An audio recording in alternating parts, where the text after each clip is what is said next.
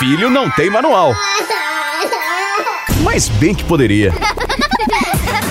Manual do Filho, com o psicólogo Tiago Tamborini, especializado em comportamento de crianças e adolescentes.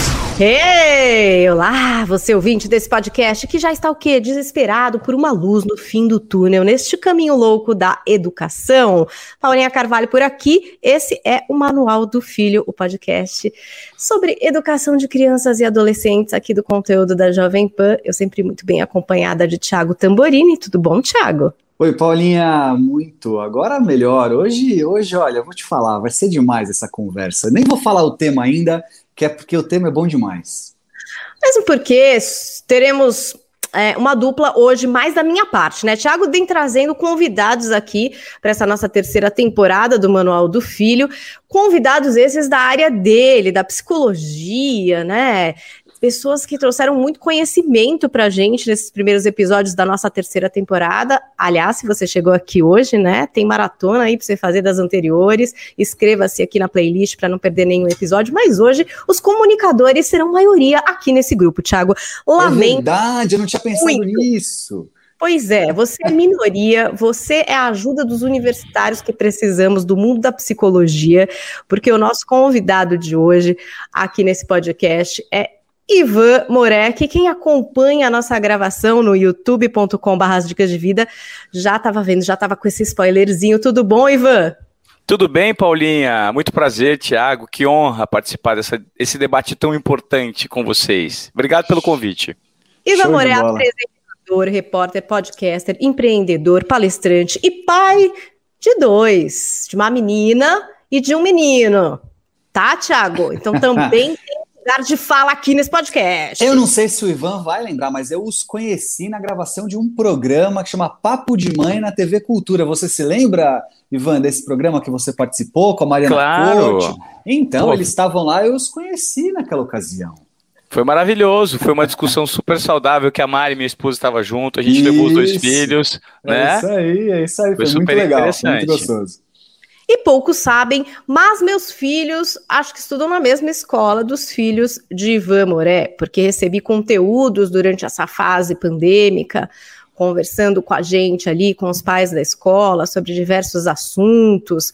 Foi muito bacana poder ver que muitos pais estavam na mesma situação, não estavam sozinhos no mesmo barco, né, Ivan? Muitos, muitos pais não estavam. Durante esse período de pandemia, é, parte desse tempo eu fiquei numa, numa, numa parte do litoral norte de São Paulo, em Itamambuca. E foi uma quebra completa de padrões para o que a gente estava acostumado. A gente teve a oportunidade de ficar na casa uma, da minha sogra, que tem é, no litoral norte, em Itamambuca, um lugar cercado por muito verde. Então, fez, isso, isso gerou uma qualidade de vida durante a pandemia, um convívio familiar muito rico, porque a gente estava cercado de muita natureza. E isso contribuiu muito para a nossa sanidade mental né, no momento de isolamento, todo mundo trancado dentro de casa. Eu moro em apartamento aqui na capital paulista, então a gente cresceu muito em qualidade de vida por conta do contato com a natureza. E durante esse período eu produzi alguns conteúdos em parceria com a Escola Viva, é, justamente sobre educação de filhos, né? Como é, eh, lidar com esse período de pandemia e não fazer com que as crianças fiquem muito tempo em frente às telas, como trabalhar a questão da reciclagem, como trabalhar a questão da, das tarefas dentro de casa, das tarefas domésticas, e ensinar e orientar os filhos por meio de algumas ações adotadas no dia a dia, com obrigações, compromissos, enfim. Foi um período de descoberta para mim também. Muito bacana. Eu recebi muito bem esse conteúdo como mãe, me senti acompanhada né? Porque foi um momento meio solitário para os pais, com muitas dúvidas na cabeça e muitas dificuldades impensáveis para a gente, bom, para todo mundo, né? Todos os brasileiros e todo mundo no mundo passando por essa pandemia juntos. Bom, a gente escolheu um tema aqui para conversar hoje, porque obviamente é infinito falar sobre criação de filhos e tal. E a gente está indo na onda de um podcast que o Ivan tem, muito bacana. Acho que é atualizado toda segunda, Ivan, o Desobediência Produtiva. É, isso toda segunda às 18 horas no Spotify e em todas as outras plataformas de áudio e também a partir de agora no YouTube. Olha aí que legal, você que está aqui no As Dicas de Vida já pode ir lá seguir o canal do Desobediência Produtiva. É um podcast no qual o Ivan conversa com pessoas que são referência em suas áreas de atuação e que quebram protocolos para dar vazão à criatividade. E a gente achou por bem o quê? Vamos aplicar isso no mundo da educação dos filhos, Thiago. Quem diria Achei que a gente demais. ia falar de desobediência neste podcast? Não, Ivan, primeiro que quando eu ouvi você falando sobre isso pela primeira vez, eu falei que maravilhoso isso. Tipo, você tem que. Vamos fazer um livro, sei lá, tem. Isso é bom demais. E aí, já, tá, já tá no forno o livro. Você falou ah, do livro, já demorou, tá no forno, né? Demorou. Porque, e aí, assim, olha o tamanho da coragem, Ivan. A gente chamou aqui essa temporada, por exemplo, o Luiz Hans, que é um cara que é referência hoje com a questão do limite e tudo mais. Ele tem um livro que chama Arte de Dar Limite e tal, a gente gosta muito dele. Mas, ao mesmo tempo, eu acho que a gente precisa tomar um cuidado sobre o quanto, às vezes, essa questão da disruptiva de entender o mundo, as coisas e as crianças e adolescentes é importante. O que eu tenho de, de adolescentes aqui no meu consultório, porque mais especificamente crianças e adolescentes que eu atendo, que eu olho e falo assim, putz, esse cara é um desobediente produtivo. Mas aí ninguém melhor do que você para falar sobre isso, porque, óbvio, é, é, eu sei que o nome não diz tudo do que isso representa, né? Apesar do nome ser maravilhoso.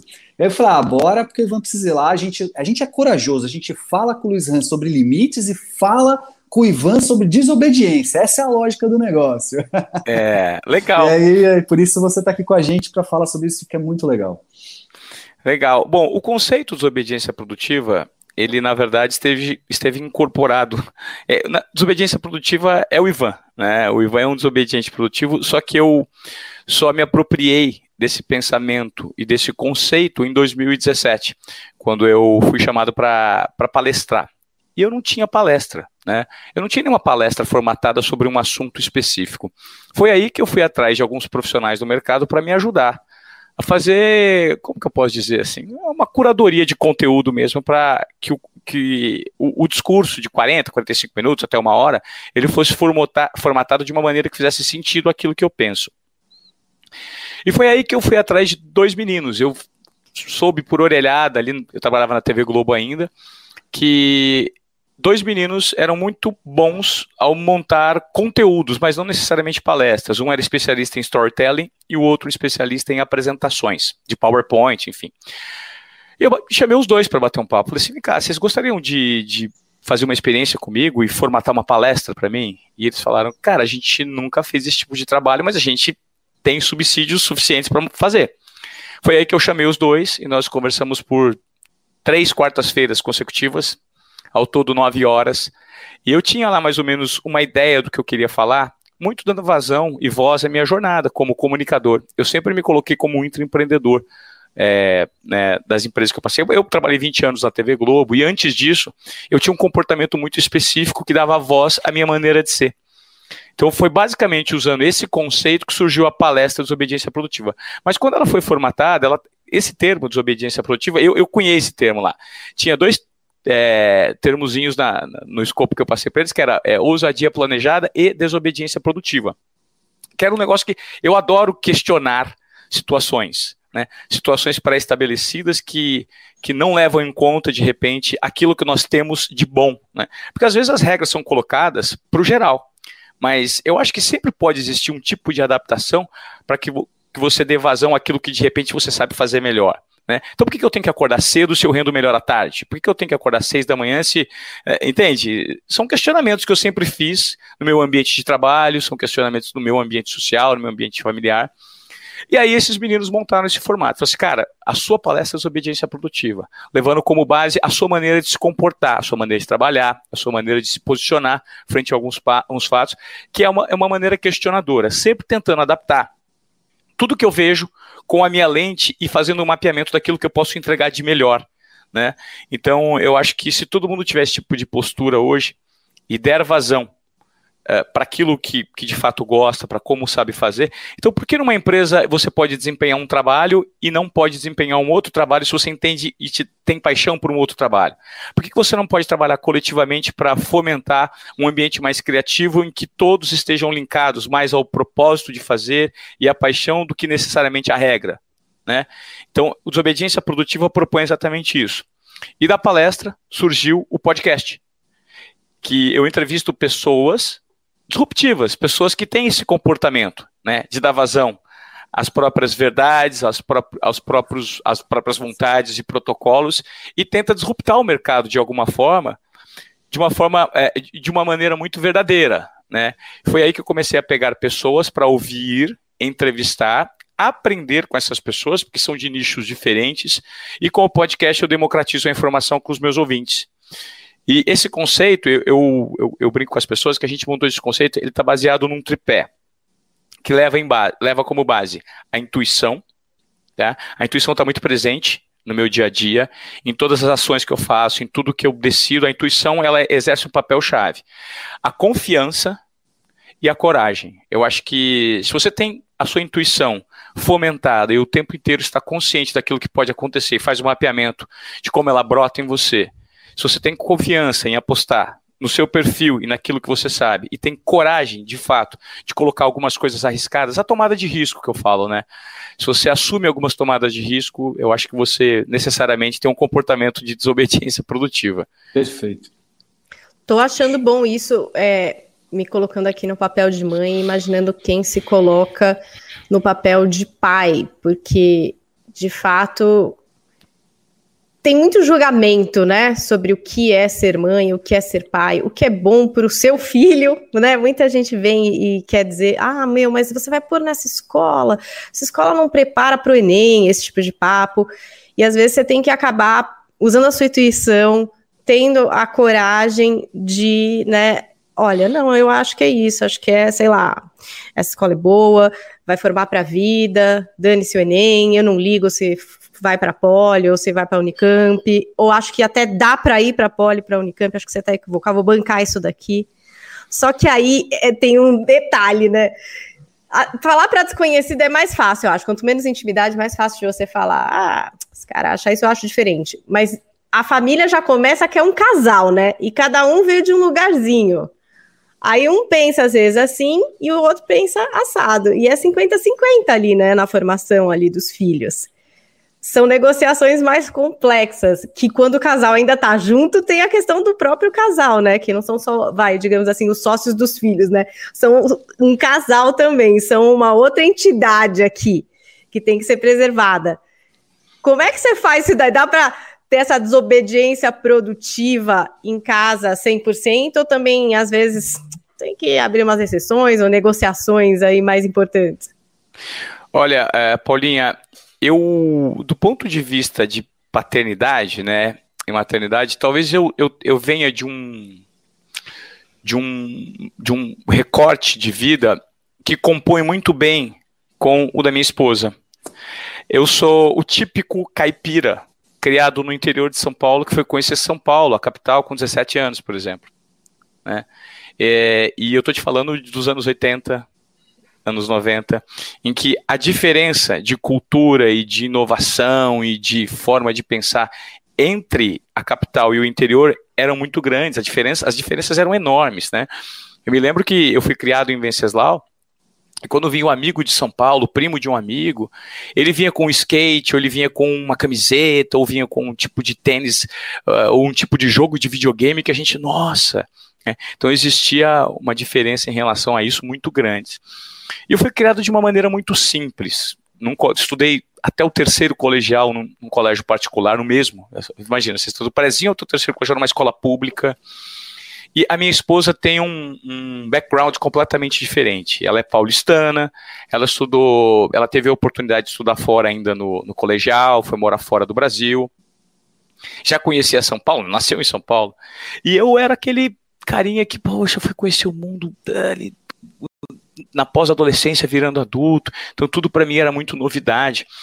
E por muito tempo eu me envergonhei é, da minha origem simples, né, a minha origem caipira. Eu falo que eu sou caipira e hoje eu falo com maior orgulho, mas, poxa, caipira, às vezes, para muitas pessoas, ele, ele soa até de forma pejorativa, e eu tenho orgulho de ser caipira. Eu fui descobrindo o mundo é, da mesma maneira que as oportunidades de trabalho surgiram, as oportunidades de trabalho surgiram. Então, eu nunca tive, eu considero que eu nunca tive uma educação sólida, sabe? Eu nunca tive uma educação sólida mesmo, assim. O meu colégio não era puxado, não era difícil. Uh, se bem que na minha época o colégio público ainda era um colégio bom, a gente tinha uma educação de qualidade, não é que era completamente é, abandonado, como você nota hoje nas escolas públicas Brasil afora. Era um colégio bom, mas ele não tem o mesmo, o mesmo nível de exigência dos colégios particulares, por exemplo, como São Paulo. Então, assim, a questão de idiomas, a questão, até a experiência cultural que você é submetido, como é, viajar para outros países, conhecer outras culturas e estar tá em contato com pessoas diferentes, a gente não. No, no interior, é, por conta da minha formação familiar mesmo, isso era muito restrito. Mas quando eu absorvi é, e, e essa transformação passou a acontecer, muito, muito por conta do trabalho, eu percebi que a Mari, né, é, quando a gente se encontrou, casou, teve filhos, a gente consegue compor de uma maneira bem interessante, porque ela traz um, um entendimento mais cosmopolita, um pouco mais abrangente da questão da educação. E eu sou aquele cara que nota que às vezes o simples ele funciona, porque eu sou o exemplo do simples que funcionou. Né? Então, poxa, nem mesmo o fato de eu não ter tido a educação mais maravilhosa do mundo me impediu de alcançar os meus objetivos. Pelo contrário, isso só me deu mais sede ainda de gerar transformação quando a oportunidade aparecesse. Sabe? Então a gente tenta compor muito nesse aspecto. É, é claro que toda a criação né, de filhos pequenos ela traz uma dificuldade muito grande, até mesmo porque o ambiente do casal precisa ser preservado, né? A gente precisa. E a gente viveu essa dificuldade, né? A minha mulher é mãezona. Mãezona, mãezona, sabe? Ela faz o perfil mãezona mesmo, assim. É cedo de tarde, de noite, leva na escola, faz lição junto, faz isso, faz aquilo. E ela acha isso muito importante. Até mesmo porque a minha mãe foi mãezona, para mim, né? E o meu pai foi bem ausente. E eu noto que a mãe dela não foi tão presente e o pai é presente. Então, são algumas configurações que você nota. E a gente teve, é, no início, né, um pouco de desentendimento em relação à questão escolar, a questão do que pode, o que não pode. Ah, ele pode fazer isso, não pode fazer aquilo. Então, eu acho que é uma composição que traz crescimento também para o casal. Não existe fórmula perfeita. Eu acho que é uma adequação e um crescimento que tanto pai quanto mãe se propõem a fazer no dia a dia. Creio que o mais importante de tudo, independentemente da educação, é você fazer a análise do perfil do seu filho, né? Começar a fomentar desde muito cedo uh, algumas, algumas, alguns sinais que ele já te revela para você dar encaminhamento para isso. Né? Eu acho que esse é o segredo. Eu, eu sou muito fruto das escolhas da minha mãe. Ela notou desde muito cedo, muito cedo, que eu tinha essa coisa com comunicação. Porque nas festas de família de final de ano, de aniversário da bisavó, eu sempre estava na frente da câmera tentando chamar atenção. E ela desde cedo comprou um Walkman para mim. E a gente ouvia música e depois da música viu o comercial, né? O intervalo na rádio lá da minha cidade. E eu tinha uma vontade muito grande de falar no rádio, com 8, 9, 10 anos de idade. E ela, poxa, filho, então vamos treinar. Então a gente sentava é, ao pé de uma caixa de som e ficava ouvindo a rádio, aí terminava, o locutor falava tal, e ela falava, agora você imita ele falando. E colocava um gravadorzinho na minha boca e eu imitava. Ela falava, não, vamos ouvir. Ouvíamos, não estava bom. Faz de novo, faz de novo. E olha que loucura, repetição. Caramba, ela, começou... ela, era uma treinadora ali na locução já. uma treinadora. Eu olhava para mim, ela percebeu que eu tinha muita energia e eu precisava canalizar essa energia de alguma forma. Tanto que com 14 anos, eu me lembro que nessa época eu tive uma dificuldade muito grande é, de desenvolvimento. Eu fui me desenvolver fisicamente com 17 anos. Sabe aquela idade que meninos com 13, 14 estão crescendo, sabe? Ficam grandes, pá, o menino fica grande, forte, começa a bater uns pratão de comida. Comigo aconteceu de 16 para 17 anos. E eu, como uma forma de driblar o bullying que eu vivi nessa idade em Presidente Venceslau, a minha mãe me sugeriu, falou assim, filho, que tal a gente trabalhar? Eu quero que você comece a trabalhar cedo. Você adora esse negócio de rádio, eu vou pedir para o seu tio, lá em Presidente Venceslau, meu tio era gerente de uma rádio, eu assim, eu vou pedir para o seu tio um emprego. Então você vai começar a trabalhar no rádio. Eu comecei a trabalhar no rádio com 14 anos. Então, com 14 eu deixei de ir para o clube, de jogar tênis, de jogar bola para trabalhar. E aquilo virou minha paixão. E uma maneira de eu furar o bullying. Né? Porque quando eu passei a ser locutor de uma rádio com 15 para 16 anos, e eu tocava um programa sozinho numa rádio FM, né? Que era uma rádio regional, continua sendo uma rádio regional, é, todo mundo me admirava. Como é que um menininho de um metro e meio ali, que não tinha se desenvolvido, ele já falava no rádio, já operava uma mesa de oito canais, eu tocava, tinha um microfone, uma mesa com oito canais, duas picapes, dois toca-CDs, é, um monte de propaganda para tocar, e eu fazia tudo sozinho. Você me vendo, vendo trabalhar com 15, 16 anos, eu falava assim, cara, que esse menino está fazendo, não acredito. Mas eu aprendi desde muito cedo, então essa foi a minha maneira de me educar, é, porque minha mãe levando em conta os, os, recursos escassos no interior, né, as possibilidades de educação, aquilo que eu vivi é, me ensinou muito. Eu tenho um contato muito próximo com a natureza, eu sei como funcionam situações que eu tento trazer para os meus filhos. Vou dar um exemplo para você. Esses dias eu estava na casa de um amigo, um apartamento, um apartamento térreo, que ele tem uma parte que é um jardim. E tinha uma, uma caixinha de marimbondo né? E tava todo mundo, oh, isso é marimbondo. Eu falei assim, não, isso é marimbondo, mas não tem nada. Eu vou lá pegar. Ele disse, tá louco? Eu falei, não, eu peguei, subi, peguei com a mão, tava vazio. Abri, falei, vem cá. Tinham oito crianças, ou alguns pais, né? Nossa, você é louco? Eu falei, não, isso aqui, é uma, isso aqui a gente chamava de caixa de abelha. Aí eu fui abrindo os, as camadinhas, as abelhinhas moram aqui, ó. Isso aqui produz um mel muito, muito pouco. Marimbondo produz mel, mas em pequena escala. E aí eu mostrei para eles como funcionava, tinha uns pontinhos brancos, falei, isso aqui são os filhotinhos, ó, mas essa caixa está abandonada. E ensinei para eles o que era, porque isso foi o que eu vi. Quando eu era criança, e a minha diversão era fazer estilingue, fazer papagaio, pipa, soltar pipa, ir atrás de pé de goiaba, pé de manga e derrubar caixa de abelha, que a gente chamava caixa para chupar o mel. Então, é, é, isso me promoveu uma riqueza em relação a alguns aspectos e algumas simplicidades que eu adoto na minha rotina ainda hoje, que foram, assim, de, de, de um valor, sabe? Hoje eles exercem um valor enorme na minha vida. E ao mesmo tempo que eu tinha amigos que trabalhavam trabalhavam, que moravam em São Paulo, né, iam à infância para Venceslau, e não sabiam, é, assim, fazer carrinho de rolemã, fazer esse tipo de coisa, mas existiam outros tipos de estímulos que lá no interior nós não tínhamos. Então, essa composição, esse, esse background que eu trago, né, da minha origem, compondo com a minha mulher, eu acho que isso faz a diferença na criação dos nossos filhos hoje. E é um segredo que eu converso muito com os pais que me perguntam sobre como lidar com essas diferenças, né? Muitos querem, e esse é o grande erro para você quer ver dar errado é por aí, tentar impor um que um é o que o outro pensa, como se um tivesse que estar tá certo e o outro errado, né? Então, se eu estou certo, você é errado, eu tenho que te convencer do que está certo e vice-versa. E eu sempre digo, olha, o segredo está na composição. Se vocês acharem o que cada um tem de potencial diante da educação e somarem, vocês só têm a ganhar com isso, né? Não existe é, sempre esse lugar do certo e do errado. Tem as diferenças, e que para o filho é maravilhoso. Às vezes os pais falam assim, poxa, mas é porque ela pensa de um jeito, eu penso de outro. Eu falo, mas o mundo é assim.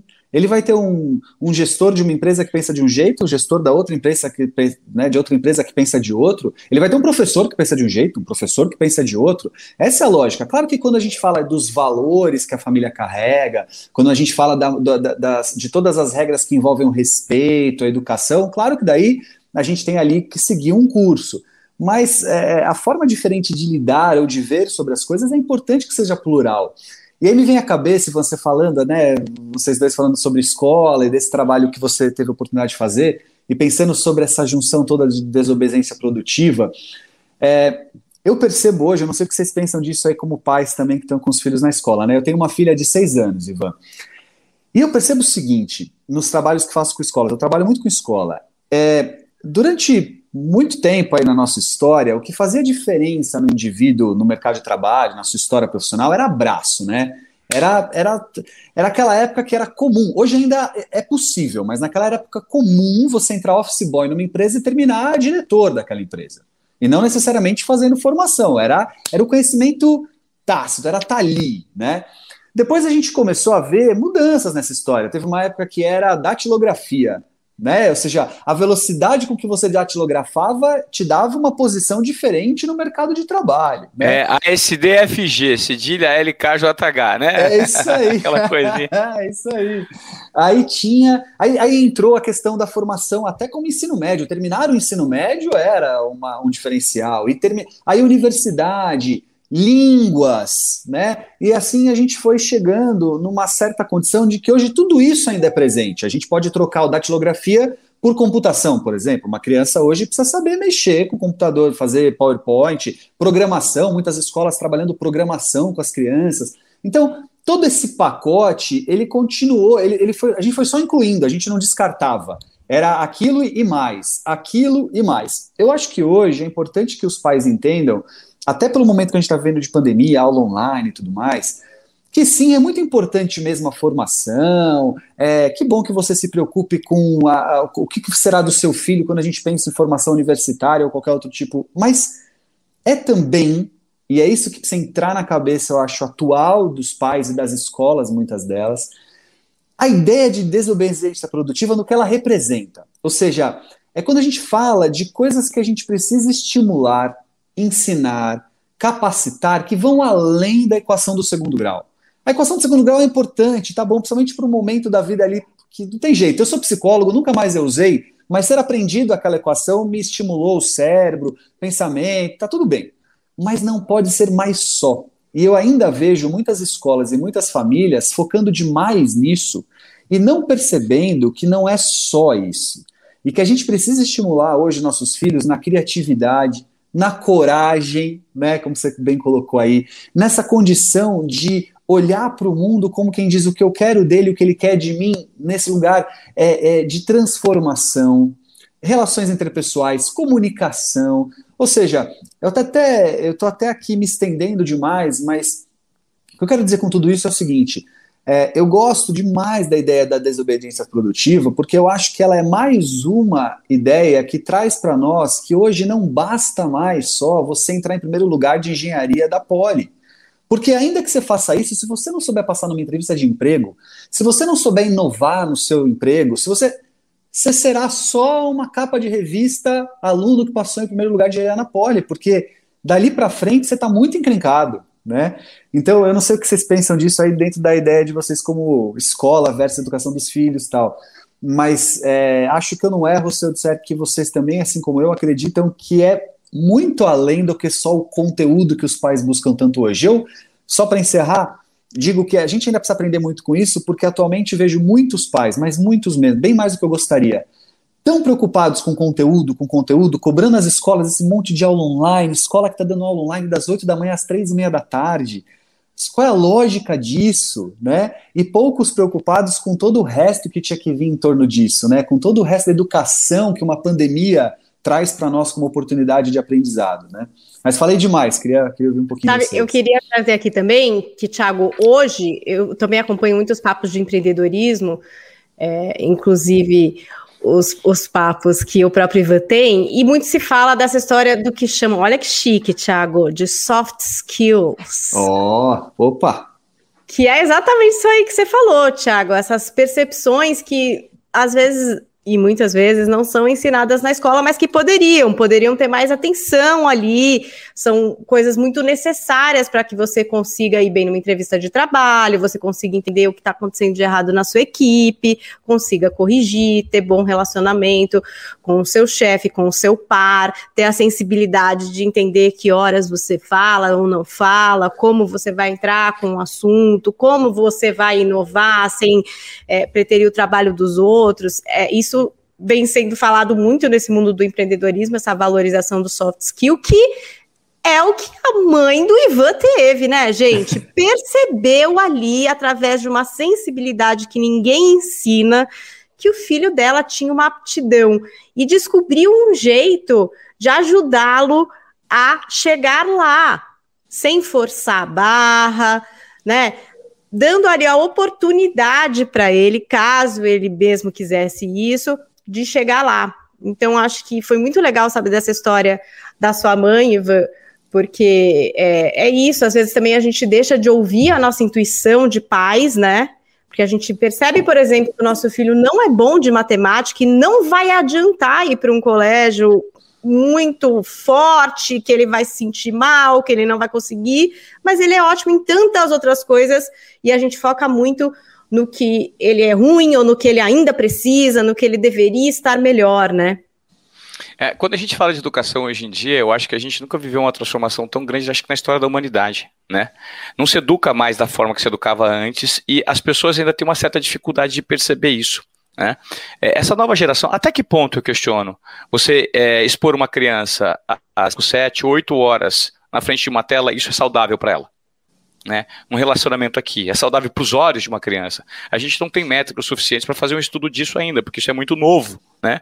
De repente, uma criança que foi exposta ao ensino online com 7 anos de idade, quando ela tiver 12, se ela continuar sendo exposta 6, 7 horas por dia, será que isso vai gerar algo, um, um, um efeito colateral? A gente não sabe.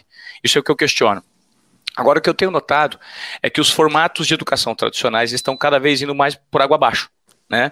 Eu acho que a gente precisa hoje valorizar, como você mesmo disse, eu ia citar esse termo, é, as, os soft skills das crianças, né?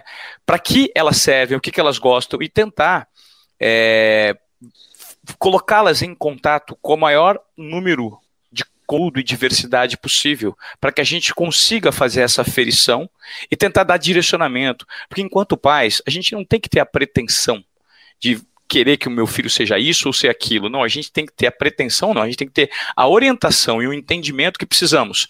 É apenas aferir aquilo que nos é apresentado, sermos abertos o suficiente para direcionarmos os nossos filhos para o melhor caminho, o caminho que eles escolherem. Né? Esses dias eu fiz uma entrevista super interessante com um cara lá do Vale do Silício, é, Roberto, Roberto Matos.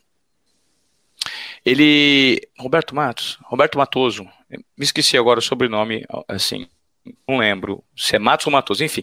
Ele estava me explicando, ele é um empreendedor, ele foi mentor do Google Launchpad por cinco anos, ele tem uma escola online, ele, ele ensina sobre blockchain e tem vários outros business vinculados à tecnologia. E ele me falava que ele tinha uma filha de 12 e uma de 8. E as duas filhas, é, segundo ele, não iam frequentar universidades convencionais. Ele falou que, levando em conta o que ele já percebeu das duas, ele vai dar três startups para cada uma. Eu falei, como assim dar três startups para cada uma? Eu falei assim, eu vou fomentar como se fosse um projeto de educação, vou bancar três Investidor projetos. desses projetos eu, das filhas. Eu vou investir e vou dar é, uma, uma, uma, assim, uma curadoria, vou ajudar com orientação, né? Para que cada uma tenha três startups ao longo da vida, ao longo da vida escolar. Então, assim, elas vão poder se informar e estudar em cursos online ou cursos presenciais pontuais, mas que sejam direcionados para o desenvolvimento de negócios e soluções que impactem na sociedade como um todo.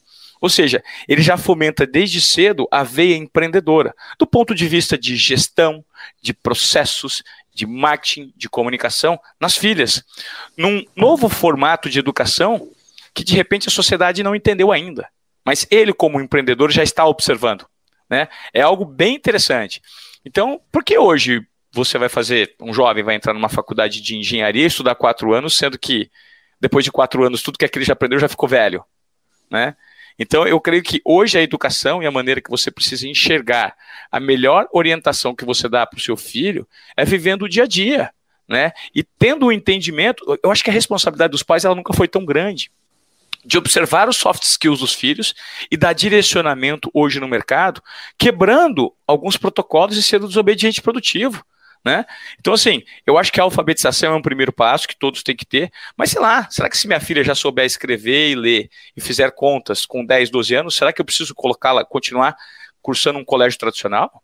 Será que eu não posso colocá-la para fazer um curso específico de música, de, de, de tecnologia, que desvia um pouco do caminho direcionado para as escolas hoje em dia?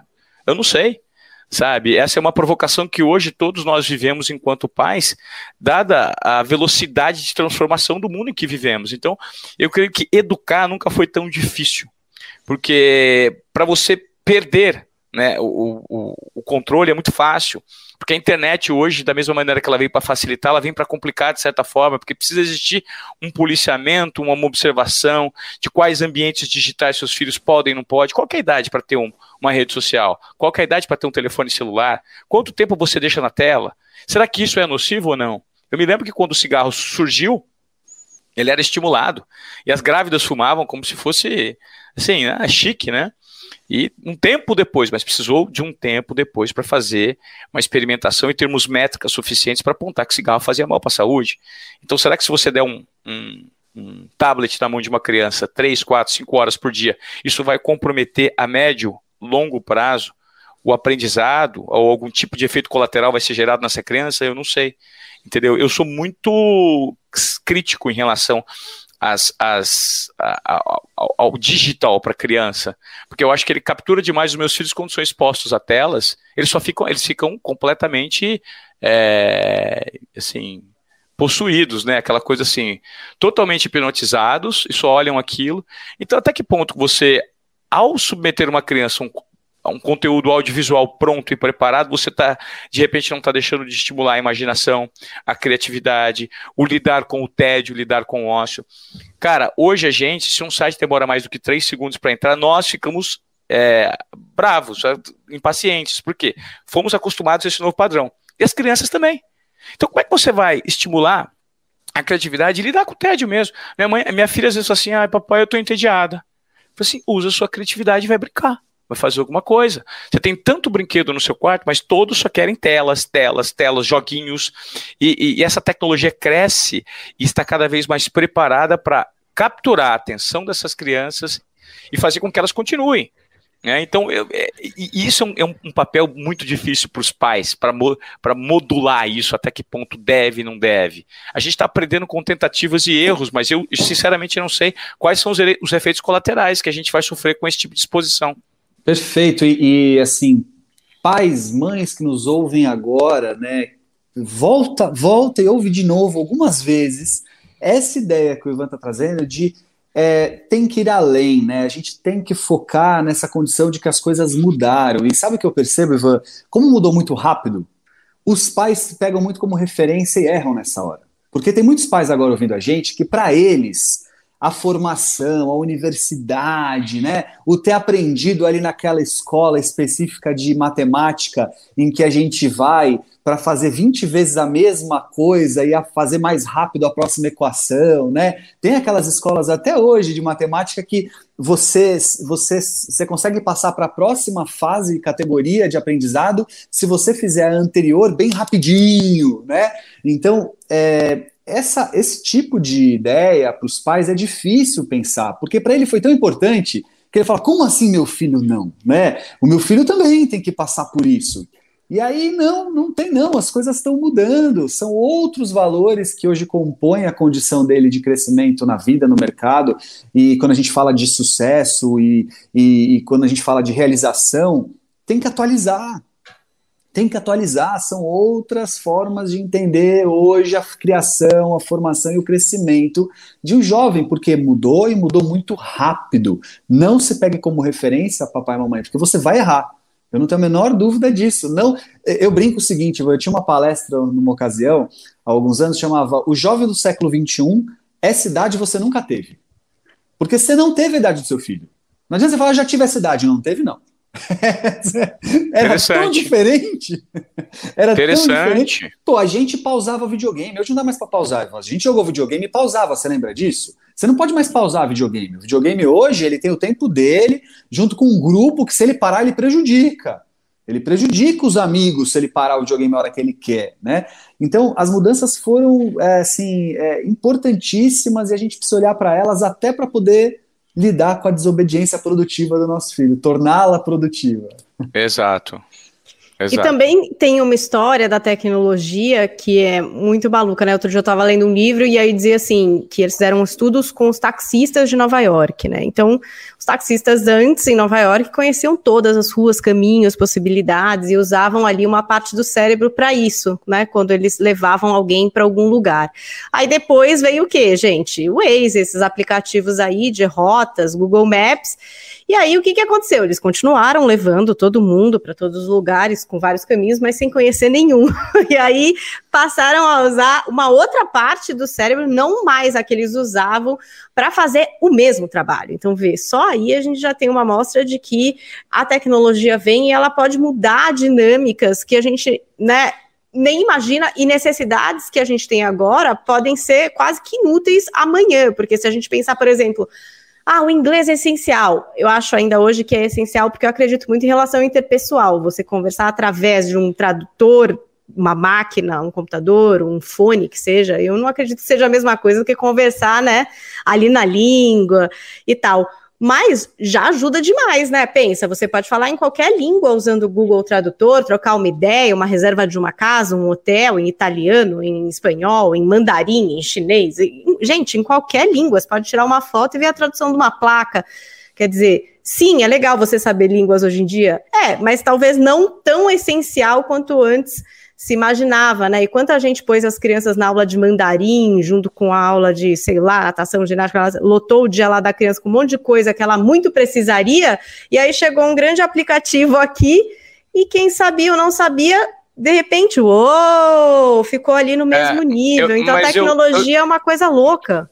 E você sabe que dessa, dessa questão do idioma eu discordo um pouco com você. Eu acho que assim, isso é um tipo de faculdade mental que só agrega. É como jogar xadrez. Você aprender idiomas, você jogar xadrez, você submeter uma criança à música muito precocemente, isso faz, promove o desenvolvimento não só da necessidade que a tecnologia pode de repente é, ocupar, mas é um desenvolvimento mental. Sabe, não, eu também acho, mesmo que eu estava é. dizendo, você conversar com a pessoa em outra língua, você entender outra língua, né, conseguir compreender, Sim. Eu também considero que ali na cabeça está gerando muitas outras coisas do que só uma compreensão. Mas é curioso observar que antes eu conseguiria ler um artigo se eu soubesse inglês, outra pessoa não. E hoje, com um tradutor, mais gente consegue entrar em contato com aquele conteúdo, algo é, que antes era impossível, era proibitivo, é, assim, tipo, você não vai entender nada. É interessante, mas, por exemplo, você não consegue entrar numa reunião e bater um papo profundo não, em outro idioma. É? Então, e, e, aí não substitui. Então, por exemplo, é, se você hoje é muito refém do GPS e deixa de ter, usar o seu senso de localização, que o nosso próprio cérebro tem, você cada vez está deixando de desenvolver. Eu tenho um exemplo interessante. Ontem, a gente sábado eu e minha esposa saímos de. A gente foi para o interior, foi ali para o lado de Sorocaba, e a gente tinha que dar uma volta para ir para um outro lugar para casa do meu irmão. Então eu fui para uma chácara à tarde, numa cidade a 25 quilômetros de Sorocaba, depois eu ia para casa do meu irmão. Como eu trabalhei em Sorocaba, faz 15 anos, eu sabia mais ou menos aquela região. Eu falei, eu vou sem GPS. Foi um caminho super complexo, porque o GPS deixa tudo muito cômodo. Eu falei, não, eu vou lembrar. Eu vou fazer exatamente o que eu sabia, porque eu sei que é por aqui, e eu acertei. E isso significa você colocar em prática algumas habilidades que você precisa colocar em prática para manter o seu cérebro ativo, né? E eu acho que esse talvez seja o grande desafio dos pais. Tentar estimular. Por exemplo, recentemente eu fiz com que os meus filhos aprendessem a jogar xadrez, eu também não sabia. Então, hoje, todo, todo dia tentamos jogar uma partida de xadrez, porque eu acho que é um estímulo. Então, ah, eu quero assistir desenho. Não, vamos jogar uma partida de xadrez com o papai. Né? Vamos ouvir música com o papai, vamos ouvir Beatles, vamos ouvir uh, Bruce Springsteen, vamos ouvir samba, vamos ouvir MPB. Sabe, eu acho que esse tipo de estímulo ele é fundamental hoje, porque as facilidades batem à sua porta, mas nós temos que fazer uso das nossas faculdades mentais, principalmente nesse momento de aprendizado, porque é aí que as conexões crescem, é aí que as analogias surgem, e eu acho que é aí que a gente constrói uma intuição forte numa criança, que nada mais é do, da cola, de toda aquela experiência que ela vê e aquela imaginação e criatividade que ela coloca para fora. Né? Então eu creio que hoje em dia principalmente é, em relação à tecnologia, nós precisamos ser muito, mas muito cuidadoso. É, sabe? isso que eu tô Porque, falando. É, é, ao mesmo tempo, parece ser uma coisa muito vantajosa que também pode ser uma cilada, né? O cara usava Sim. o cérebro de um jeito e começa a usar do outro.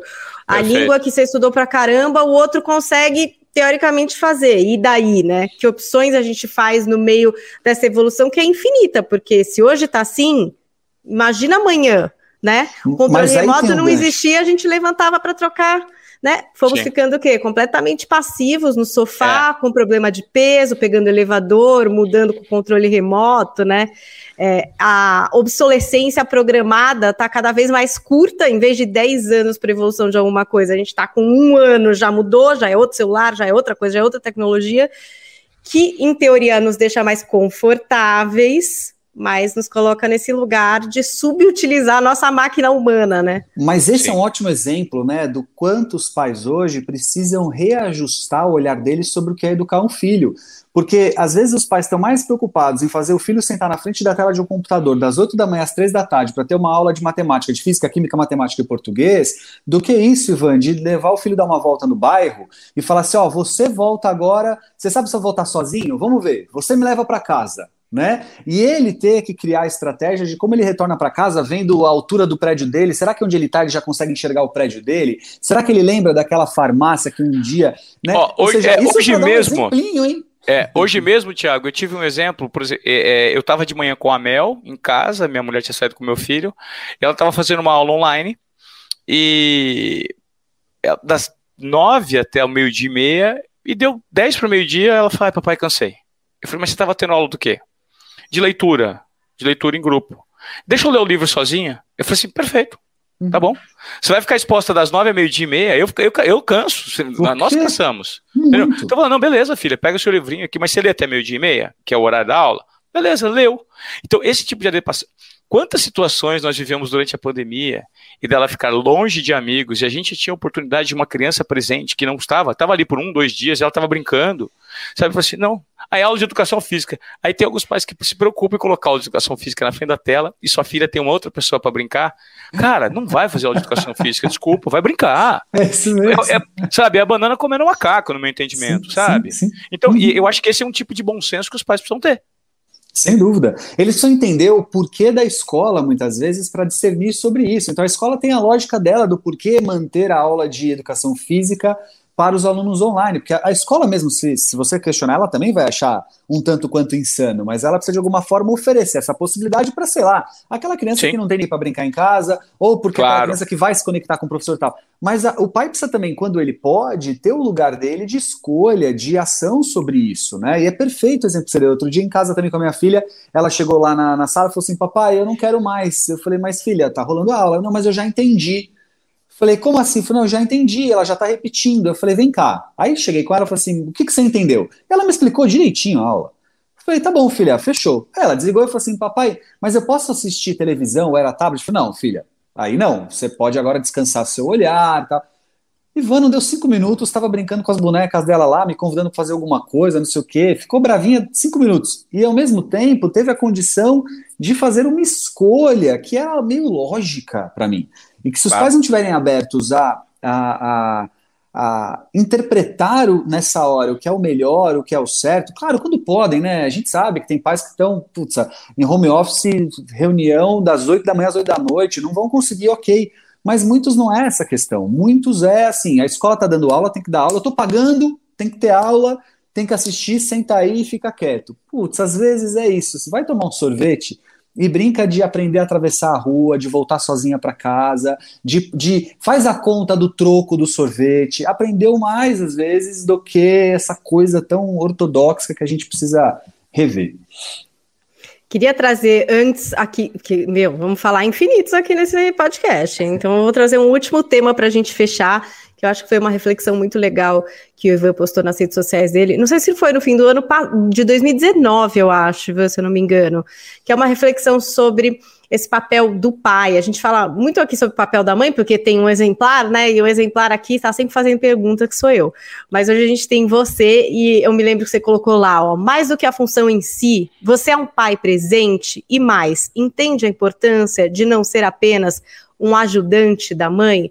Eu achei isso muito, muito legal e a gente tem falado bastante sobre esse papel do pai e as mudanças é, que aconteceram de fato. Muitos pais super conscientizados disso, com vontade de pegar na mão, até é, falar para essas mães loucas, tipo eu, que tem dificuldade de largar o osso também, falar, pode me dar que eu vou conseguir, vamos fazer junto que é melhor, né?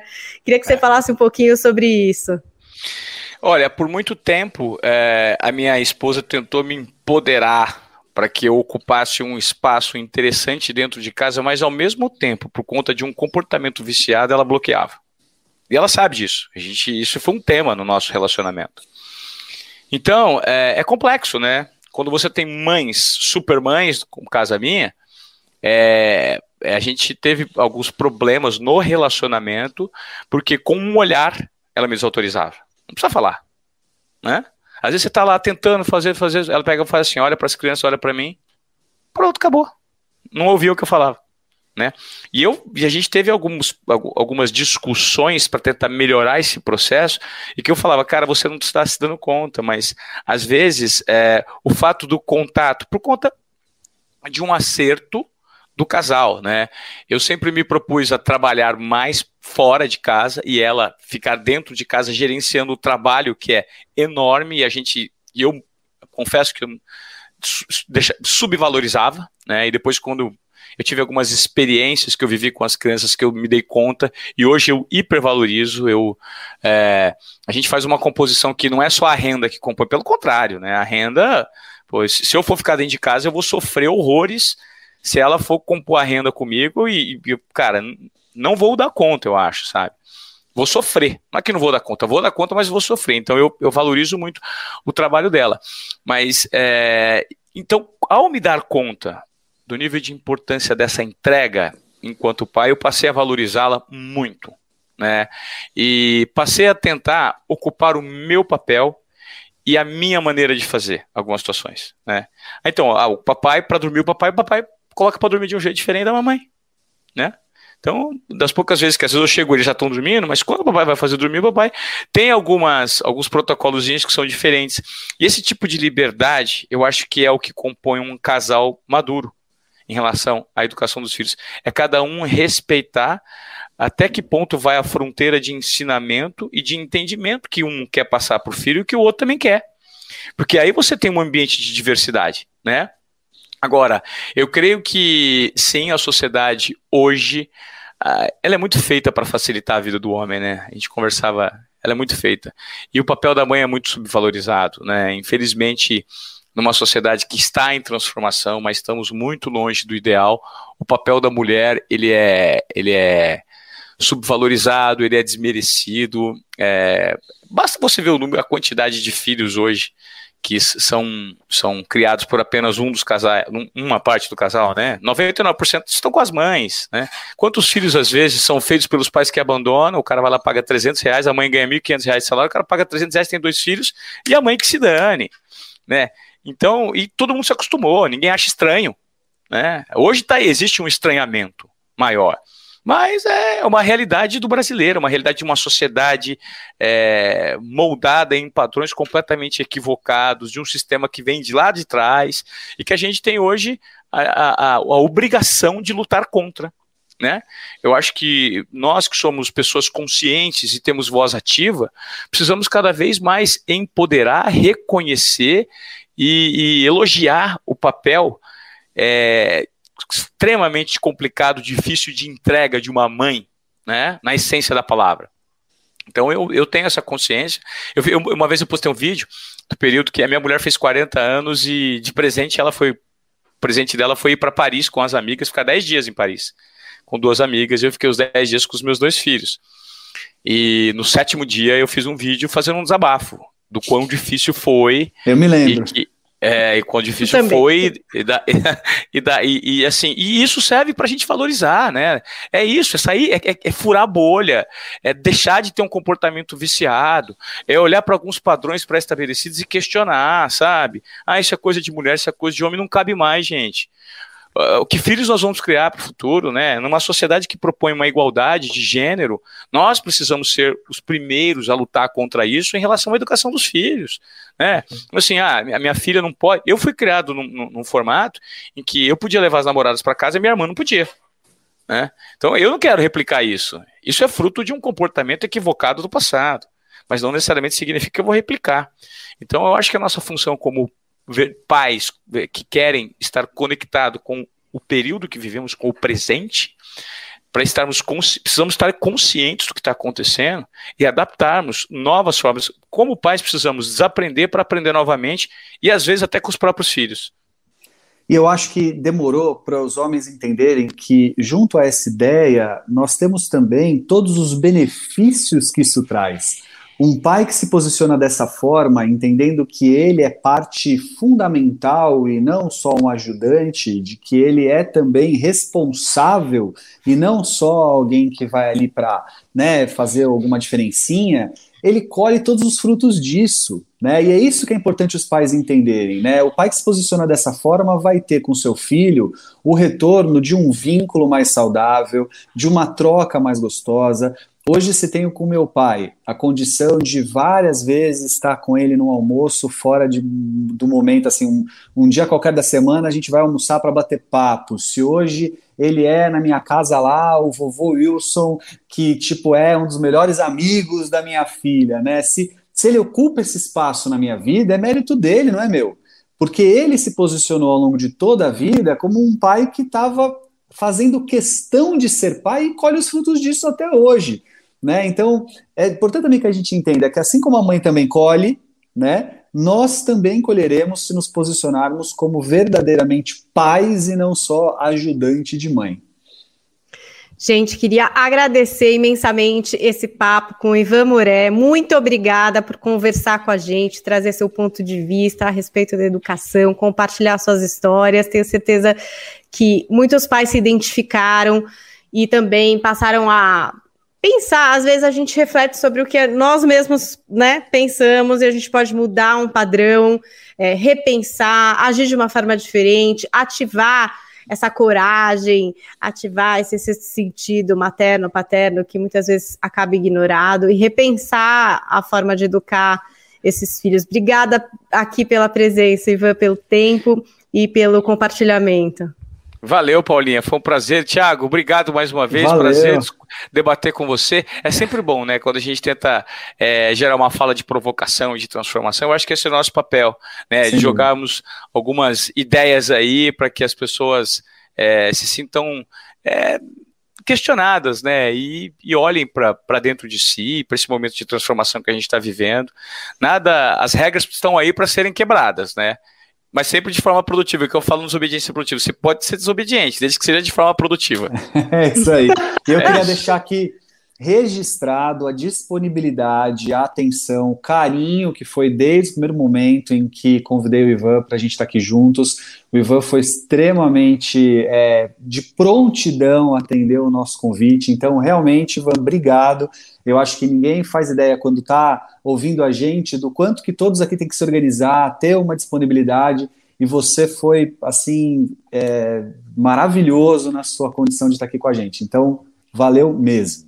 Adorei, Thiago. Obrigado, Paulinha. Valeu. Vamos dar aqui os serviços, então você que quer seguir o Ivan Moré lá no Instagram, arroba Ivan Moré, você também pode me procurar por lá, arroba Paulinha Carvalho JP e o arroba Thiago Tamborini também por lá, com provocações, e olha, é pelo Instagram que a gente recebe temas, histórias, aprofundamentos, convidados que vocês gostariam de ter aqui no podcast, nos procurem lá pelo Instagram. E Ivan Moreco, podcast Desobediência Produtiva, toda segunda-feira às 18 horas. Acertei, Ivan?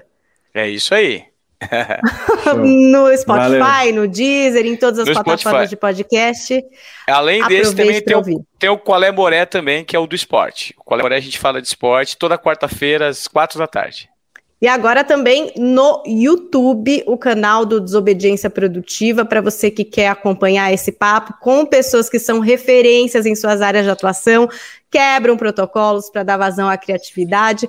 Hoje a gente falou sobre desobediência produtiva na educação dos filhos. Obrigada pela companhia de todos vocês. Não se esqueça de se inscrever na nossa playlist. Até a semana que vem. Tchau, tchau, Valeu. gente. Tchau, tchau.